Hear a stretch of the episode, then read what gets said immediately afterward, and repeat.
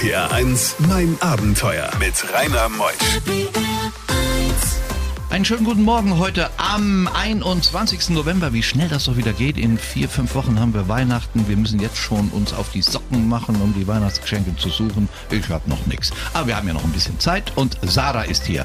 Pünktlich angekommen heute Morgen aus München, angereist in unser Studio und sie hat eine wunderbare, herzergreifende Geschichte mitgebracht. Sie wurde adoptiert in Deutschland als kleines Kind. Sie war gerade mal eine, ein Wochen alt und dann als erwachsene Frau macht macht sie sich auf die Suche nach ihren Wurzeln und sie glaubt, in der Mongolei fündig geworden zu sein. Ihre Geschichte bis 12. RPR 1 Mein Abenteuer wird präsentiert von der Welthungerhilfe, die deutsche Hilfsorganisation für eine Welt ohne Hunger. Mehr unter welthungerhilfe.de. RPR 1. Die beste Musik für Rheinland-Pfalz. RPR 1. Mein Abenteuer Around the World. Die packendsten Stories von fünf Kontinenten. Man sagt ja immer so wunderbar, Wiedersehen macht Freude. Und das war heute Morgen eine ganz besondere Freude. Sarah ist hier. Sie war vor acht, neun Jahren schon Gast in meiner Sendung. Sie ist eine wunderbare Journalistin, Fotojournalist und sie schreibt und ist einfach ein toller Mensch. Schön, dass du da bist, Sarah. Guten Morgen, Rainer. Servus. Heute Morgen aus dem Servusland angereist. Um 5.22 Uhr ging der Zug rechtzeitig. Jetzt um 10 Uhr angekommen zur Sendung. Dir geht's gut. Mir geht's gut, danke dir, Rainer. Ich freue mich, dass ich hier sein darf. Ja, du hast ja eine schöne Geschichte, obwohl das letzte Jahr ja für dich ein hartes Jahr war. Du warst Freelance lange, lange, lange Zeit, bist mit Markus Lanz und vielen anderen Prominenten in der Weltgeschichte rumgereist und hast Reisereportagen gemacht. Das ist richtig, ja. Äh, es ist schon etwas her, dass ich auf den Bühnen stand mit meinen Vorträgen, habe dann auf Workshops für Schulklassen umgesattelt und äh, ja, ich sag mal, Corona hat vieles torpediert, nachdem ich nicht mehr reisen konnte. Alle Drehs waren abgesagt und so weiter. Tja, aufgewachsen bist du ja in Freiburg. Du wurdest adoptiert, da warst du gerade mal ein, ein Wochen altes Baby. Und hat's gute Pflegeeltern gefunden? Ja, ich hatte großes Glück. Meine Eltern äh, wären sonst kinderlos geblieben, haben sich sehnlichst ein Kind gewünscht und äh, ja, da bin ich nach mit einer Woche zu ihnen gekommen in Trossingen bei Stuttgart damals. Aber dann auch schon in der Welt als Jugendliche rumgereist. Ja, ich war schon damals sehr umtriebig und neugierig und äh, meine Eltern haben das auch immer unterstützt, haben mir immer Taschengeld mitgegeben in den Sommerferien mit Interrail und auf die Berge überall. Ähm, ja, andere Kulturen kennenzulernen hat mich schon immer interessiert.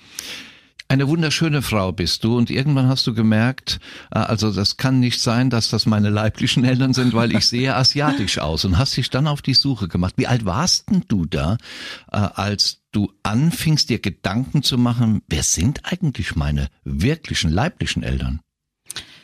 Ich würde sagen, das kam mit der Pubertät, dass ich das erste Mal tatsächlich äh, darüber nachgedacht habe. Äh, als Kind im Kindergarten wurde ich schon drauf angesprochen, weil ich natürlich anders aussehe als meine Adoptivmutter, die blond ist und blaue Augen hat und ich sehe asiatisch aus.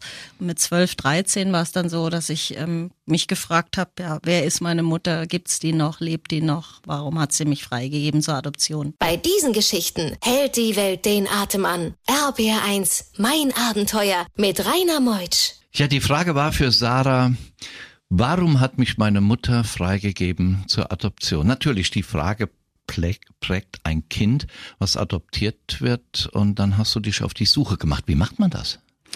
Ich habe zunächst in Deutschland die Krankenkassen angeschrieben, weil ich vermutet habe, sie hat ja hier in Deutschland legal als Krankenschwester gearbeitet. Ähm, Wobei das war nicht das allererste, muss ich nochmal zurückrudern. Ich habe natürlich probiert, äh, in dem Krankenhaus, in dem sie als Krankenschwester gearbeitet hat, erstmal Informationen zu bekommen, was jetzt leider kein Krankenhaus mehr war, sondern ein Altenheim. Dann habe ich es probiert beim Einwohnermeldeamt äh, bis hin zu Krankenkassen, wo sie versichert hätte sein müssen damals, ähm, über mögliche Weggefährten aus diesem Krankenhaus und leider ohne Erfolg. Also 13 Jahre in Deutschland ohne Erfolg gesucht. Und da warst du ja in verschiedenen Fernsehsendungen. Ich habe ja auch einige gesehen mit dir und da gab es eine ganz bestimmte Fernsehsendung und die hatte gefruchtet.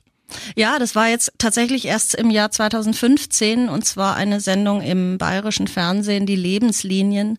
Ähm, 45-minütiges Porträt über jemand und äh, das wurde ausgestrahlt und äh, war von sehr vielen Fernsehsendungen die einzige, auf die sich hin äh, die ehemalig beste Freundin meiner leiblichen Mutter gemeldet hat. Die saß mit ihrer Familie vorm Fernseher und sah mich in dieser Sendung und sagte zu ihren vier Töchtern und dem Mann, das, die sieht aus wie unsere Miriam. Unsere Freundin Miriam muss ein Kind gehabt haben und hat sich daraufhin beim Bayerischen Rundfunk gemeldet, beim Bayerischen Fernsehen und hat die haben uns dann quasi zusammengebracht und ja, sie hat mir das erste Mal Fotos meiner leiblichen Mutter gezeigt. Hast du dann Kontakt aufgenommen mit deiner leiblichen Mutter?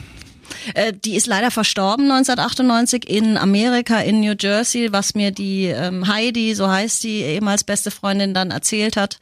Ähm, aber ein Stapel Briefe, die hin und her gingen, konnte sie mir zeigen und ja, hatte viel mehr Informationen, die ich noch nie hatte. Aber dann, nach halb, begeben wir uns auf die Suche nach dem Vater. RPR1, mein Abenteuer mit Rainer Meutsch. Sarah Fischer heute Morgen aus München angereist, eine wunderbare, begnadete Fotojournalistin, Redakteurin und ein toller Mensch auf der Suche nach ihren leiblichen Eltern. Mutter weiß man Philippiner, aber dann gab es ein Erlebnis, wo du zweifelst, ob dein Vater auch ein Philippiner oder ein Europäer war. Was war das für ein Ereignis?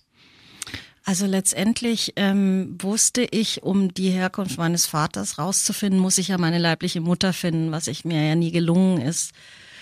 Und ja, was war das für eine Situation? Ähm, ich äh, weiß nur, dass ich ganz Asien bereist habe, drei Jahre lang in der Hoffnung, dass ich in irgendeinem asiatischen Land einen Hinweis darauf bekomme, ob ich da vielleicht herstamme, irgendwie in der Form von, dass es mir besonders gut schmeckt oder ich die Sprache leicht lerne oder eben verwechselt werde und in der Masse untergehe und ähm, dort gar nicht auffalle. Und das war leider nicht der Fall und äh, ich war schon fast auf dem Rückweg nach Deutschland wieder und dann habe ich zwei Franzosen getroffen, die mir von der Mongolei erzählt haben und ich hatte die Mongolei immer ähm, die war ja kommunistisch lange äh, in Russland angesiedelt. Es war für mich kein äh, asiatisches Land in dem Sinn und die sagten mir, du siehst so mongolisch aus, willst du nicht da auch noch suchen? Und dann habe ich mich tatsächlich in Zug gesetzt und bin noch in die Mongolei gefahren und da hatte ich dieses Schlüsselerlebnis, was ich mir in den anderen asiatischen Ländern so erhofft hatte, dass ich äh, dort in der Masse unterging. Und die Mongolen haben gedacht, ich bin Mongolin, haben mich auf Mongolisch angesprochen überall und ich konnte damals überhaupt kein Mongolisch und eine Mongolin, die Englisch konnte, hat für mich übersetzt.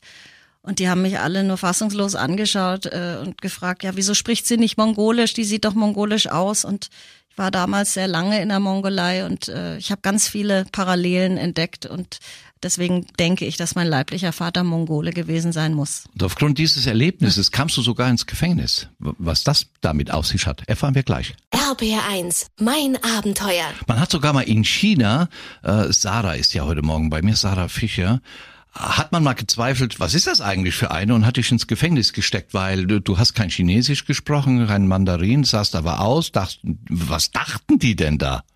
Ähm, also ich bin jetzt so mittlerweile bisschen drauf gekommen, ist mir schon oft passiert bei der Ausreise aus China und meistens, wenn ich in der Mongolei drehe mit Fernsehsendern, dann fliege ich über Peking zurück. Ähm, dann zeige ich meinen deutschen Pass vor und die, äh, der chinesische Zoll, der sagt dann immer, das ist nicht ihr Pass. Und sie sind eigentlich Chinesen und verleugnen ihre chinesische Herkunft. Und mit der Zeitverschiebung ist es meist so, dass die Botschaft in Deutschland zu hat und dann muss, werde ich da behalten. Und erst wenn die Botschaft wieder öffnet, kann es geklärt werden. Und deswegen saß ich so oft schon in der Zelle am Wirklich in der so äh, richtigen Zelle, Flughafen. wie man sich das ja, vorstellt. Ja. Bridget drin, kahle Wände. Genau, also nicht nur in Peking, auch oft bei Grenzübertritten jetzt äh, von Vietnam rüber oder auch in Shanghai oder ähm, äh, äh, innere Mongolei und äh, so weiter. Ja, doch, ist oft passiert und ist immer ein bisschen ärgerlich. Ja. Gleich nach elf erfahren wir mehr aus der Mongolei, wo du glaubst, dass doch eventuell dein Vater ein Mongole war. Und dann hast du dich so in Familien verliebt, dass du bestimmt jetzt schon über 50 Mal in der Mongolei warst. Unglaubliche Geschichte, gleich nach elf geht's weiter. RPR 1, mein Abenteuer mit Rainer Meusch. Heute Morgen zu Gast ist Sarah Fischer. Sie macht sich auf dem Weg herauszufinden, wo kommen meine Eltern her? Also sie weiß schon, meine Mama ist eine Philippiner gewesen und dann sagt man ihr irgendwo auf einer Reise durch ein asiatisches Land, du siehst ein wenig mongolisch aus und gleich reisen wir dorthin, in dieses Land im Osten. RPR 1 Mein Abenteuer wird präsentiert von der Welthungerhilfe, die deutsche Hilfsorganisation für eine Welt ohne Hunger. Mehr unter welthungerhilfe.de. RPR 1. Die beste Musik für Rheinland-Pfalz. RPR 1. Mein Abenteuer around the world. Die packendsten Stories von fünf Kontinenten. Sarah, die erste Reise in die Mongolei. Das ist ja ein Land, was viermal so groß ist wie Deutschland. Es leben vielleicht drei Millionen Menschen dort, also ganz karg besiedelt. Ich glaube, es ist sogar das am äh, wenigst besiedelste Land unserer Erde. Dein Eindruck von der Mongolei? Ein wunderschönes Land mit unglaublich herzlichen und gastfreundlichen Menschen. Ja, die gibt's überall auf der Welt, aber es ist äh, dort natürlich über Jahrhunderte hinweg der Fall gewesen, dass man in der Steppe bei unwirtlichen Temperaturen, extrem heißen oder kalten Temperaturen unterwegs war und Zuflucht gesucht hat und die Nomadenfamilien, die ja, geben dir ein Zuhause, wenn du im tiefsten Winter bei minus 40 Grad oder auch im heißen Sommer äh, daherkommst und äh, entweder ein Dach über dem Kopf brauchst oder was zu essen.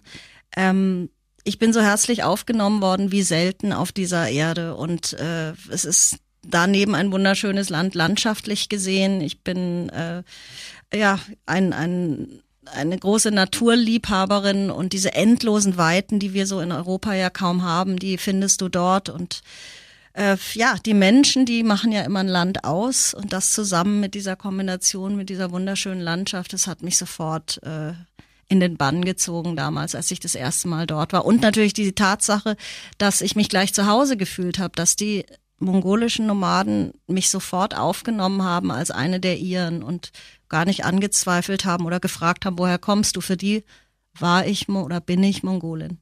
Wie kamst du dann zu dem Kontakt zu der Familie, die dich so aufgenommen hat? Ich kam ja damals in Ulaanbaatar, in der Hauptstadt der Mongolei, mit dem Zug an und äh, habe am Bahnsteig die Dhaka, meine heute äh, beste Freundin, kennengelernt, die eben auch übersetzt hat, weil alle Mongolen auf mich eingeredet haben auf Mongolisch und ich damals kein Wort verstanden habe.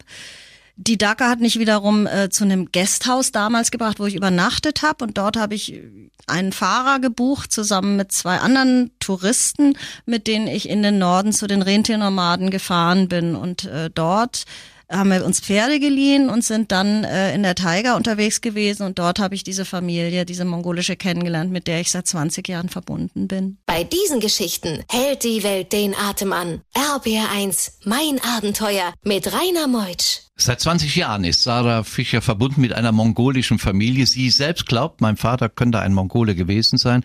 Wie hast du dich verständigt mit dieser Familie? Du sprichst kein Mongolisch, die können kaum Englisch. Wie macht man das in der Pampa in der Wildnis? Also zunächst mal mit Händen und Füßen, wie in so vielen anderen Ländern auch. Und dann hatte ich den Ehrgeiz und wollte Mongolisch ganz schnell lernen, wie man auch Englisch oder Französisch lernen kann. Und äh, habe dann ganz schnell gemerkt, es ist gar nicht so leicht. Ich habe dann über zehn Jahre hinweg äh, am Institut für Ostasienkunde in München ähm, einen Sprachkurs einmal die Woche belegt und äh, bin leider nicht so wirklich sprachbegabt. Also die Mongolen halten sich bis heute die Bäuche und lachen, wenn ich äh, Mongolisch spreche. Und, Wie ähm, klingt Mongolisch? Gibt es so Worte? Kannst du was sagen, wo man merkt, wie die Sprache klingt? Ja, natürlich. Also ähm, ich sag vielleicht einfach ähm, Sein Bainu, Mensachen Bainu, Maltaraganao. So hört sich die Sprache der Turkvölker an. Und ähm, ich habe jetzt gerade gesagt Hallo, also es ist quasi Servus zusammen. Ähm, Wie geht es euch? Und ah, äh, ich hoffe, eurem Vieh geht es gut. Also euer ja. Viehbestand ist in bester, äh, erfreut sich bester Gesundheit. Das ist so der mongolische Gruß. Wie, wie macht man das denn? Wie macht man, Sarah? Du bist eine junge Frau. Äh, ich stelle mir das Leben in den Jurten sehr einfach vor und du willst jetzt mal duschen, deinen Körper pflegen. Wie machen die das?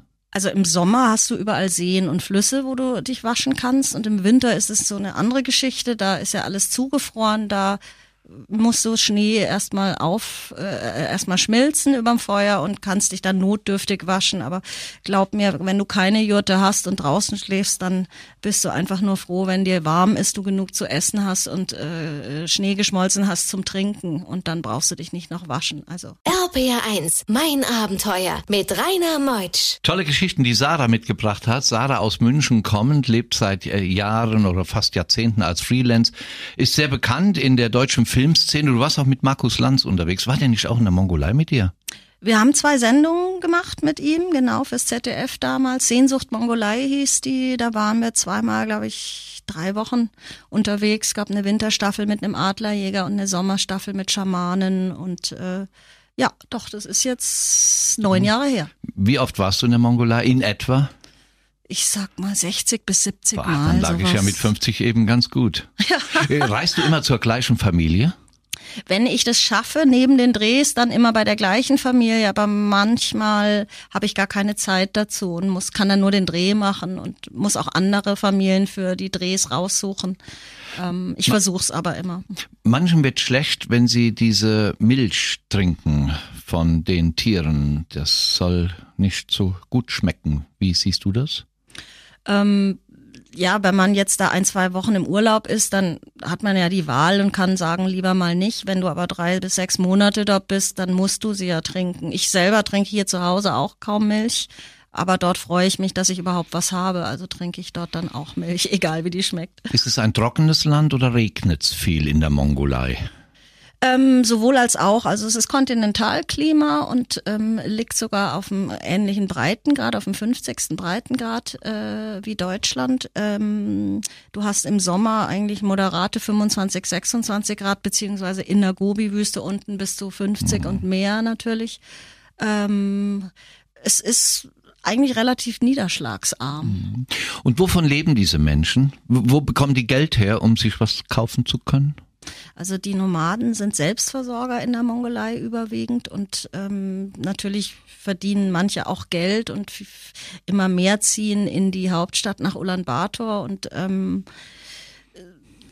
der Trend, ich, ich kann es gerade gar nicht sagen, ich war jetzt zwei Jahre seit Corona, gekommen ist, nicht mehr dort. Ähm, ich weiß um die Überbevölkerung in der Hauptstadt Ulaanbaatar und dass viele auch wieder zu Nomaden werden, aber ähm, den aktuellen Stand habe ich nicht wirklich auf dem Schirm gerade. RPR1, mein Abenteuer. Sarah, du warst auf der Suche oder bist auf der Suche nach deiner Herkunft, wurdest als Baby adoptiert. Deine Mama ist Philippiner gewesen, Krankenschwester in Deutschland.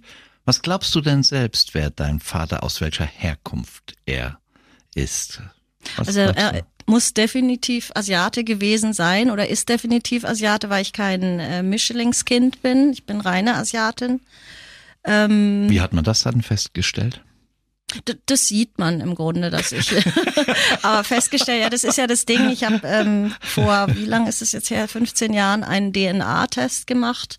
Da kann man anhand einer, von der Speichelprobe das X-Chromosom der leiblichen Mutter nachweisen. Und äh, leider geht es eben nicht mit dem Y-Chromosom. Also man bräuchte ein Stück DNA des Vaters, um den bestimmen zu können. Glaub einfach daran, Mama, eine liebe Philippinin, ein toller Mongole, dein Vater. Ist ja auch schön. Glaube ist ja wichtig. Da hast du recht, allerdings. Du bist heute fest angestellt bei einer großen Firma, bei Globetrotter. Kann man ruhig sagen, weil die auch viel mit meinen Abenteuer machen. Viele Abenteurer kommen auch über Globetrotter.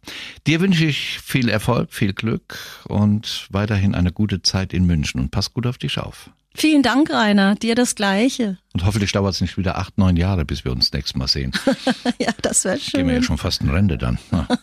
So, nächste Woche mit einem alten Benz geht's in oder nach Laos. Margot Flügel Anhalt. Sie kommt aus Sontra und sie ist als Rentnerin auf großer Reise. Margot ist über 67 Jahre jung, 18.000 Kilometer von Nordhessen bis nach Südostasien gefahren. In 83 Tagen durchquerte sie 15 Länder und schrieb ein Buch darüber. Ich freue mich auf Margot und vor allen Dingen auf euch. Bis nächsten Sonntag. Ich bin der Rainer. Tschüss.